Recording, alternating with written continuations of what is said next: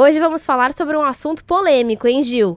Sobre pessoas que já morreram, artistas muito famosos, que voltam, entre aspas, no formato de hologramas. O mundo pop, Letícia, está se movimentando.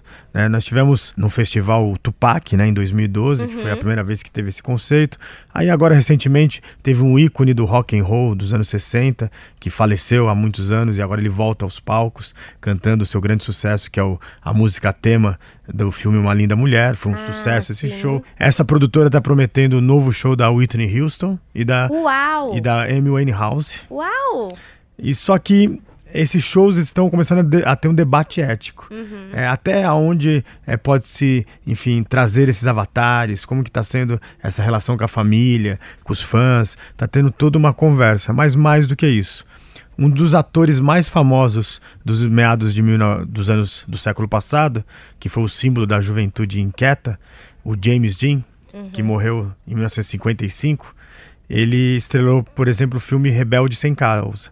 Só que agora ele ganhou o papel de um filme que vai ser lançado em 2020 e, e ele vai interagir com é, atores né, reais que estão vivos e ele vai ser produzido numa uma tecnologia chamada CGI, que faz imagens e fotografias desse ator que partiu em 1955. O CGI, para os nossos ouvintes que não conhecem, é uma tecnologia muito utilizada hoje. Quase todo filme que você assiste é feito com efeitos especiais. O Game of Thrones, que foi uma série muito famosa aí da HBO recente, aqueles dragões, aqueles lobos gigantes que eles utilizavam, são todos feitos no computador. O ator já não contracena com ninguém, né? Se você assistir esses filmes de super-herói, por exemplo, os bastidores, é o ator numa tela verde gigante e ele também não contracena com nada. Então, Agora, sobre a Whitney Houston, esse negócio de show com holograma aí já deu muita polêmica. O pessoal, em geral, não gosta tanto, não, hein? Será que vai dar certo? Quer entrar nessa discussão também? Você iria no show